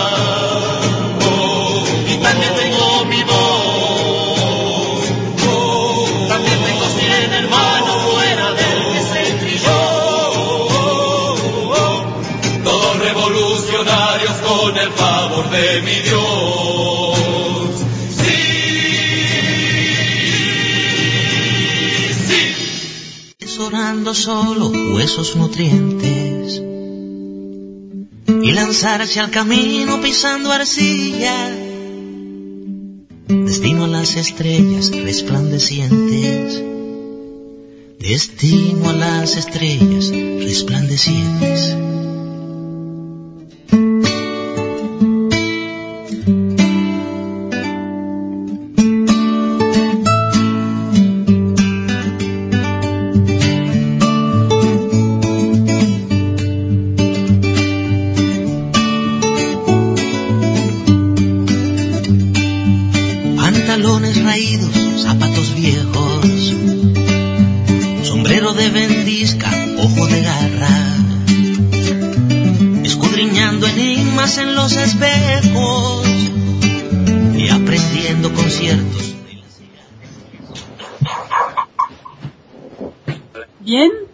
Estamos ya de regreso al aire. Hay varias preguntas eh, aquí en el, en el chat que con todo gusto vamos a, por lo menos vamos a mencionar y a ver si podemos dar alguna, alguna respuesta. Eh, antes de entrar al tema de, del Congreso Popular, están aquí eh, preguntando, no sé si eh, ustedes tengan alguna apreciación por qué se retiró Naranjo a quien se le atribuye justamente esta diferenciación, este eh, esta selectividad para, para tratar por un lado a las policías comunitarias y por el otro eh, con guante de seda a los grupos de autodefensa. Se le atribuye a Naranjo esta política represiva, esta, esta política de seguridad, entre comillas, como asesor de Peña Nieto y que acaba de ser llamado por Santos para que se incorpore a la campaña porque Juan Manuel Santos pues pretende reelegirse, ¿no? No sé qué opines, Guadalupe. Um, hay un caso en Guerrero que lanzaron un video, estuvieron, estuvo difundiéndose un video sobre, que José Luis Ávila lo ha de recordar, que es sobre las Fuerzas Armadas eh, Revolucionarias de Liberación Popular. Era las FARC, ahí eran tres hombres, dos mujeres y un hombre disfrazados de guerrilleros o de, em, de autodefensas. Y y esta este video generó mucha polémica, muchas suspicacias y en un principio, desde un principio dijimos que era del, por parte del, venía por parte del gobierno, que era un video hechizo, que no era, era auténtico, no eran, no eran indígenas, no era, tenían los cuerpos bien trabajados, las personas, trabajados en el sentido físicamente, o sea, se veían sus cuerpos como si fueran militares y ahora que pasó lo de la renuncia de, de Naranjo, nos dimos cuenta que era parte de la farsa que estaba llevando a cabo. Esta discriminación que tienen hacia, hacia las comunidades indígenas, especialmente las de Guerrero, Chiapas, eh, Oaxaca, y sobre todo cuando tienen esta, este espíritu de comunitario y que tienen experiencias exitosas, son hostigadas constantemente por las Fuerzas Armadas y por el gobierno civil. En el caso de las autodefensas, pues eh, sí hay, sí se vio la mano de, Naranjo desde el momento en que salía, veíamos los videos y la, y la, las imágenes de, del doctor Mireles, al que pues muchos lo hemos apoyado, lo apoyamos y nos entusiasmamos con su valor y con su con su valor cívico sobre todo para hacer este estos movimientos, pero veíamos al doctor Mireles hablando con militares y no comprendíamos lo que estaba pasando, porque eran los mismos militares que se habían llevado a Nestora Salgado en 15 patrullas hacia y sin ninguna orden judicial hacia a un penal de alta seguridad, mientras que a Mireles hablaban con él, discutían con él, eh, le daban protección y le daban los medios. Basta que salga en los medios oficiales para saber que es que ahí está la patente del Estado, que ahí hay una protección del Estado. Entonces, sí vimos esa situación, esa, esa mano de naranjo creando eh, paramilitares, intentando al menos crearlo en Guerrero, que fue una farsa total. Sí, la, única, el único motivo por, eh, al que yo le atribuiría esta decisión repentina de, dejar la asesoría eh, del, desgobierno mexicano para reincorporarse al grupo de Santos es, es, es porque se encuentran o está en curso un diálogo, un interminable diálogo entre las FARC, es decir, entre las Fuerzas Armadas Revolucionarias de Colombia y, el gobierno de Juan Manuel Santos en, el suelo cubano.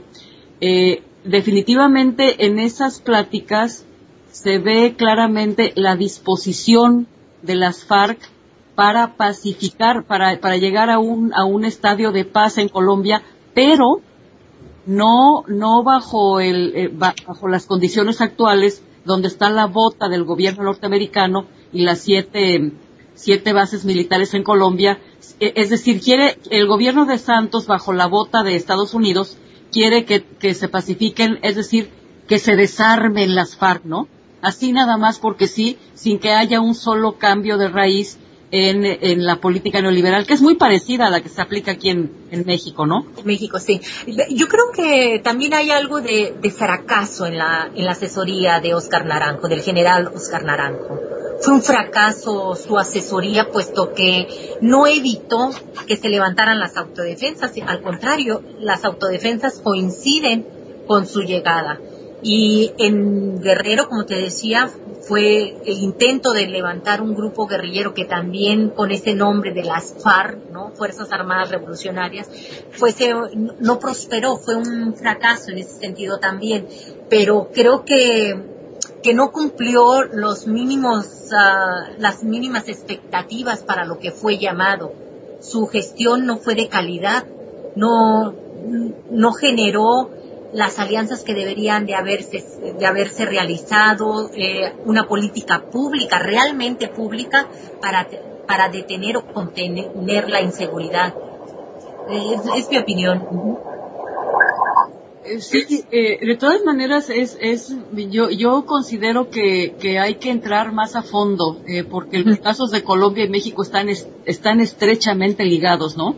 Eh, habríamos de, no sé, yo me, comprometo a, entrar más a fondo, a buscar, a escarbarle más, ¿no? Para ver qué hay más allá, aparte del diagnóstico que acabamos de, de, hacer, ¿no? Porque sí, llama, llama mucho la, la atención que, que eh, el otro día hablábamos con Alberto Ramírez de que definitivamente al gobierno, a los poderes fácticos allende las fronteras, les podría hasta cierto punto convenir una militarización total del territorio mexicano porque para proteger las inversiones de, de, los señores de las transnacionales, ¿no? Entonces las autodefensas podrían servirles de pretexto, digamos, para, para, para militarizar, ¿no? Sí, así es. Sí, sí, bueno, está el, caso de Ciudad Juárez también. con Felipe Calderón se militarizó la zona y en 2008 se dispararon nuevamente los feminicidios y la mayoría de ellos han quedado en impunidad. Y eh, lo que se pretende ahí es que el Valle de Juárez sea un, un enorme centro comercial transfronterizo. Entonces necesitaban también desplazar a la, a la población, que es una población con precariedad económica grave, ahí en el Valle de Juárez, que hicieron montar un puesto militar y empezaron a magnificarse eh, todo lo que es el crimen organizado, extorsiones, lo mismo que sucede ahora en Michoacán, en Guerrero, pero ya sucedió en ese tiempo, en 2008, en Ciudad Juárez y Valle de Juárez. Es el mismo patrón. Claro. Claro, eh, eh, Luis, eh, hace hace rato que no comenta usted nada. díganos, ¿tiene tiene algún comentario sobre esto que está que está sucediendo? ¿Qué, qué le parece que, la comandante esté siendo una de las convocantes del Congreso Popular que se está impulsando y que y que repito a mí me parece una una iniciativa espléndida, pues reiterando porque rompe con, con el statu quo, es decir, con, con, con las eh, instituciones, más bien con los individuos, es decir, con el entramado eh, eh, del que son parte individuos con una absoluta carencia de, ética, ¿no? Sí, fíjese que ella, este, pues, ella todo eso, este, todo lo que se trate de servir a su comunidad, de servir a su pueblo, de servir a su país, a ella le emociona, ¿no? Y cuando supo la noticia esta de que sí había sido aceptada, pues este, sí le emocionó, ¿no? Y pues desea de todo corazón pronto estar fuera, ¿no? Muchos me preguntan, hey, que si mi esposa se va a venir para acá, para Estados Unidos, una vez que salga de ahí. Pues la mera verdad, no sé. Y mi, mi, mi, mi, con mi contestación es que lo dudo, ¿no? Al conocerla como es, este, lo dudo que, que abandone todo, ¿no? Y se venga para acá huyendo, ¿no?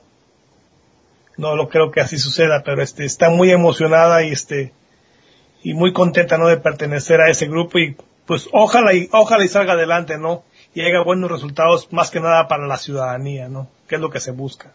Claro que sí, Luis. Y, ahora vamos a las preguntas que me, que me han, me han estado bombardeando con, con preguntas porque, pues he, estado comentando, ¿no? Lo, con emoción, no, no lo oculto, lo, lo del Congreso Popular me, emociona sobremanera que, que se inspire en el espíritu del artículo 39 constitucional eh, y también está en concordancia con el artículo 35, ¿no?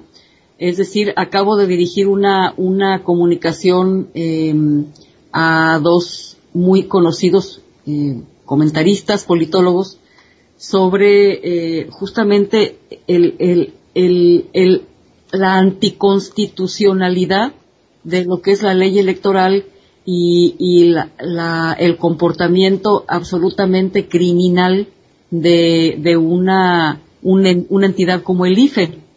Y eh, la emoción que me, que me nace del espíritu es por, justamente porque el Congreso Popular se distancia totalmente de todo eso, ¿no? Entonces me, me, me preguntaron, ¿por qué tienes tantas expectativas de esta iniciativa cuando otros en el pasado han, han fracasado. Es decir, eh, hace mucho tiempo que yo pertenecía a la CND Zapatista, todos, muchos de nosotros eh, depositamos una, bueno, eh, una enorme esperanza en, en, el movimiento zapatista. Eh, hablaba yo con, con, Gilberto López y Rivas eh, sobre un tanto el desencanto que, que se anidó en mi espíritu cuando con un guantazo blanco Vicente Fox invita a la comandancia a la Ciudad de México y a que se meta a la cueva de Alibaba, que es el Congreso, a esperar que, el PRIAN cumpliera con los acuerdos de San Andrés. Es decir, em, finalmente el STLN quedó circunscrito a, Chiapas Eso sí, con un proyecto admirable, luminoso como son los caracoles, pero, pero no, no alcanzó lo que se esperaba. Después vino eh, un, una organización a la que también pertenecí que se llamó el Frente Amplio para la, para la construcción del Movimiento de Liberación Nacional. Eh, era paralelo al, al, al, EZ, al FZLN y pues empezó con mucho empuje y fue declinando, declinando y declinó y se desapareció. Después le siguió eh, la CND eh, López Obradorista y López Obradorismo eh, con también eh, mucho impulso. Estuvimos en, es decir, en, en el plantón, en, el voto por voto, es decir, en, en, la, en la lucha contra el, primero, contra la, eh, contra el esfuerzo de Fox para impedir que López Obrador contendiera. Bueno, una, de, veras, cualquier cantidad de, de, proyectos en los que uno dice, bueno, por aquí va el asunto, ¿no? Por aquí va, y por aquí va, y, y no, finalmente no, no, no se llega. Y, y ¿qué, qué, qué opinas, Guadalupe? Estoy tal vez siendo la portavoz de, del sentimiento que, que me, que me comunicaron estas personas que están muy interesadas en el Congreso Popular, pero yo les concedo, digamos, este, les reconozco la legitimidad de su preocupación, ¿no? Sí, claro, por supuesto. Aquí yo creo que vale la pena destacar que el Congreso Popular es la posibilidad de ejercer nuestra ciudadanía. Y hablamos de ciudadanía como en el sentido normativo, o sea, la, la expresión de nuestros derechos, ¿no? Nosotros no, no, somos un grupo de ciudadanos, periodistas, intelectuales, artistas, eh, gente de oficio, líderes morales, incluso sacerdotes, que no vamos a tomar las armas y sin embargo tenemos la misma indignación que quienes están tomando las armas. Claro. Sí, entonces eh, aquí lo que representa o la, la, expectativa que quisiéramos cumplir al instalar el, el Congreso Popular es regresar el poder a la ciudadanía, pero con el manto de la Constitución. Y esto también es una medida radical, porque también se nos ha, um, mucho en las redes sociales se nos ha juzgado de oportunistas o de protagonistas. Y a ellos hay que decirles que sí somos protagonistas, porque es el tiempo para hacer que, para que la ciudadanía sea, sea protagónica, para poder frenar la, el, la vocación autoritaria de los gobernantes. Una democracia la hace la ciudadanía y no puede ser cualquier ciudadanía, no puede ser una ciudadanía sumisa, silenciosa, dócil. Tiene que ser una ciudadanía aguerrida, tiene que ser una ciudadanía eh, que esté frenando sistemáticamente, constantemente la discrecionalidad de los gobernantes. Y ahora estamos viviendo la gran oportunidad de este 2014, ya vimos, ya, ya son 30 años de políticas neoliberales, eh, tres, tres eh, generaciones de reformas, magnicidios, eh, explotación laboral, miseria, desesperanza. O sea, hemos vivido, o sea, le estamos entregando, dejando a nuestros hijos, a nuestros nietos, a las nuevas generaciones, un país hundido. Entonces, hoy es la nueva, digamos, la, la, gran esperanza de poder hacer lo que nos corresponde a nosotros solamente ejerciendo la ciudadanía, ejerciendo nuestro derecho a ser ciudadanos, frenando el saqueo legalizado como creando nuestro, nuestro Congreso Popular, desconociendo las reformas basadas en, la Constitución, en los derechos que nos, las garantías que nos da la Constitución. Lo que está pasando con los presos políticos es una suspensión de garantías constitucionales y los mexicanos no hemos, no nos hemos unido en una sola voz para poder decir ya basta, sino que somos pequeños grupos, eh, pues eh, que a veces están eh, unos eh, protestando por una cosa, otros por otra, otra, sí, y al estar divididos, claro, nos hacen débiles. Entonces, la posibilidad que nos ofrece el Congreso Popular es alzar la voz al. Dime, dime una cosa, Guadalupe, eh, es una pregunta difícil, es una pregunta difícil que lanzo aquí al aire, pero hay que hacerla, hay que hacerla. Es decir, hay una, hay una organización amplia que me merece todo el respeto, eh, liderada por un hombre que me merece mucho respeto, que es Morena y López Obrador. Ellos están, están entrándole, digamos, están a punto de participar en, en, en, en elecciones de las que ha surgido un Congreso altamente delictivo. Es decir, eh, esta, esta, eh, este llamado del Congreso Popular abarca también organizaciones que como Morena han decidido jugar con el IFE, es decir, con, con instituciones totalmente corruptas y descalificadas de- desde un inicio. Bueno, el Congreso Popular tiene que estar integrado eh, por la investidura eminentemente ciudadana. No puede ser una organización política dentro del Congreso Popular. En el caso de Morena, que me merece también el respeto, todo mi respeto y a sus líderes, eh, porque también es una, en su momento hicieron un gran esfuerzo y levantaron esta, esta esperanza también, pero eh, sucede lo que, esta es mi, mi opinión muy, muy particular, sucede lo que ah, con las autodefensas, allí donde mete la mano el Estado, manipulado por las por el gobierno, por las autoridades, por los, eh, los representantes de los poderes públicos ahora. O sea, ahí ya nos frena la posibilidad de, de que podamos tener el poder como ciudadanos, de alzar la voz y decir basta. ¿Por qué? Porque no tenemos un sistema eh, político honesto, porque no tenemos un Estado de Derecho sólido, porque no tenemos un, sistema electoral confiable. Entonces, todo esto, estos esfuerzos, estos espacios que se van creando para alzar la voz y para poder generar eh, espacios de representación política, pues son corrompidos, son, eh, son coartados, son frenados, o basta que el Estado los arrope para que se genere también la suspicacia. Es decir, si ya están dentro del Estado, si ya el IFE les dio entrada, ya es un espacio para no confiar, para muchos, tal como está el país ahora. Pienso de esa manera, ¿no?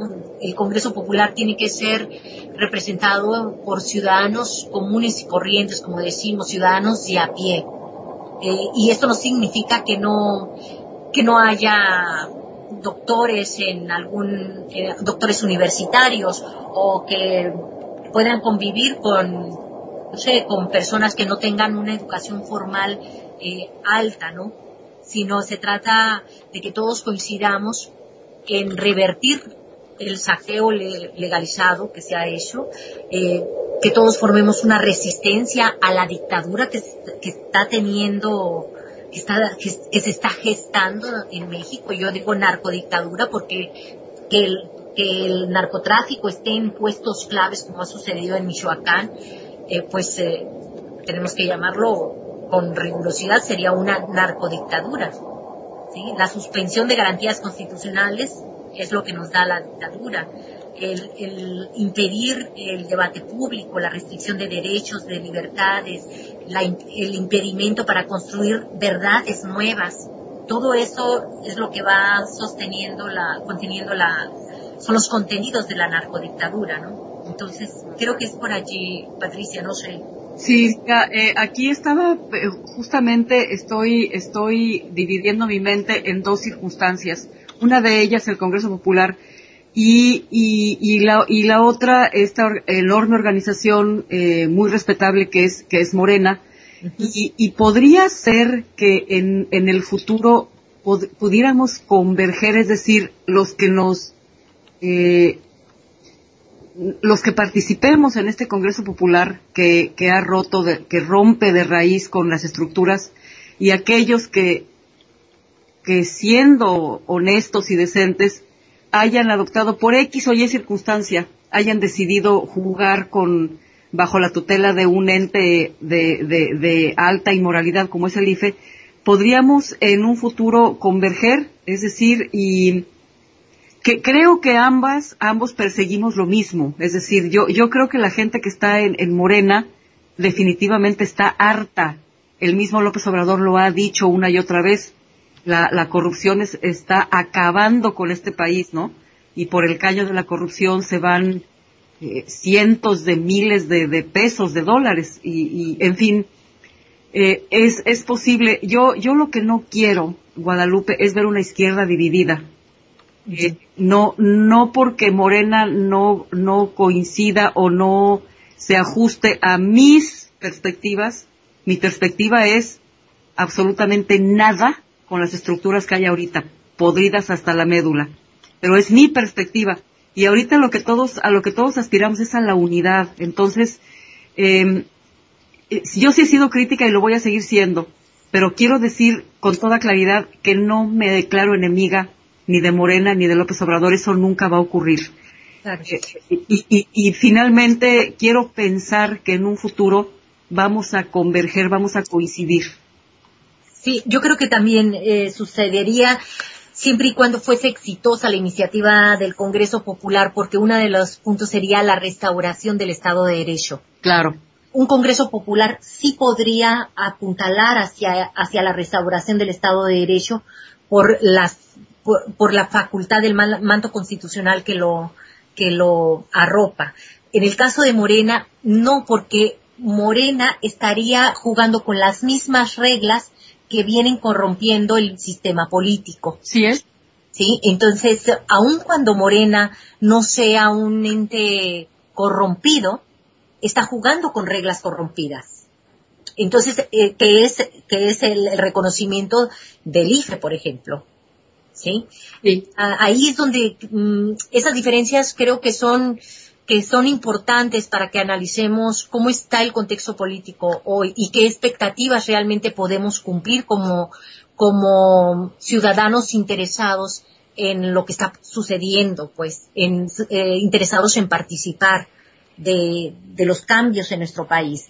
Ahora, yo creo que también como tú, si llegas, si pudiese converger, si pudiera, y no solamente Morena, incluso hasta los hasta los mismos partidos pero no pero con un nuevo este, tendría que ser con un Estado de Derecho que no permita excepciones, con un Estado de Derecho que donde la impunidad se haya erradicado, porque ese es el problema de los partidos. No basta cambiar a un monito y poner a otro. Claro. Basta cambiar a un líder y poner a otro. No. Si seguimos jugando con las mismas reglas corrompidas, si seguimos con el mismo sistema eh, eh, hundido, vamos a tener los mismos resultados. Vamos a tener los mismos resultados eh, de un país que tiene un país corrupto, miseria, yo, yo, todo. Uh -huh. Claro, yo quiero ver a Morena, estamos a punto ya de, de cerrar, pero, pero quiero decir esto, quiero, quiero, quiero pensar, quiero, quiero ser muy positiva y pensar que Morena sería una especie como de caballo de Troya, digamos, ¿no? Uh -huh. Entraría a jugarle a un sistema eminentemente pestilente y corrupto y que dentro tuviera la fuerza inmensa, como la ha tenido ciertamente López Obrador, de no corromperse, pese a, a las múltiples este, tentaciones que, que, le han acercado, que a mí me consta, me consta y que no ha caído, ¿sí? Es decir, eh, quiero pensar que Morena pudiera constituirse en un caballo de Troya que se mete al sistema y, y empieza a hacerlo, a, a, desgajarlo con el apoyo externo de los que hemos decidido no jugar con el sistema. Quiero, quiero creer eso. Es un wish, wishful thinking, ¿no? Wishful thinking, sí. pero por qué no, ¿no? Es decir, tampoco me quiero colocar en la, en la, en la perspectiva de que yo soy la buena y, y, los ustedes están mal, porque entonces eso no trae más que división. Y yo vería que la derecha, pues, eh, en, a la derecha le encantaría esta división, ¿no? Bueno, yo creo que la izquierda, en la izquierda hay un hueco, o sea, México tiene un hueco a la izquierda, que es el que se tiene que tejer de nuevo. Está roto. Esa es la ruptura que, que tiene México desde mi punto de vista más, más fuerte. Al no haber una izquierda, al ver un, al, la izquierda está, está rota, porque no, no, no, es solamente la falta de oposición política, sino la falta de, de freno a la discrecionalidad de los gobernantes. Claro. Entonces creo que ese, ese, ese tejido se estaba creando con Morena al, al absorber la, eh, el Estado en este, en este sentido de jugar las mismas reglas del Estado, de las autoridades, del IFE, todo. Entonces nos vuelve a dejar ese hueco y todas esas expresiones como el Congreso Popular, incluso las autodefensas en su, en su etapa inicial, las policías comunitarias y todos los movimientos sociales vienen a, a, converger en eso y a, darnos esta, esta, a quitarnos esa venda de decir lo que hace falta, ¿no? O sea, claro que, que se necesita estar ejerciendo la ciudadanía desde, desde cada quien desde sus posibilidades. Claro pienso que, por allí es. Y Morena en, en, este momento, pues quizá no podríamos decir mucho, pero, pero ha sido muy importante en los movimientos sociales. Claro que sí. Bueno, pues hemos llegado al final de, de este programa. Yo le agradezco mucho a Luis Ávila el estar aquí con nosotros. A ti, Guadalupe, te aprecio enormemente todo la, lo que nos has dicho es muy, muy, muy valioso, muy valioso esto. Y por supuesto a Pastor Delgado, ¿qué te puedo decir, mi querido Pastor? si no fuera por ti, no podríamos salir al aire. Les aprecio a todos, a Molotov, a mi querido pastor Nonoy, a Gloriamlo, a Lluvia, a Salvador, a Economicista, Irán Principal, a Mojado, a Caudillo del Sur, a Alexandro Zawok y a todos aquellos que tuvieron la gentileza, la generosidad de darnos su tiempo para compartir con nosotros este espacio. Un abrazo a todos, muy buenas noches y eh, nos estamos escuchando. Guadalupe, si te puedes quedar dos minutos más. Sí, claro que sí. Buenas noches a tu público. Mm, buenas noches.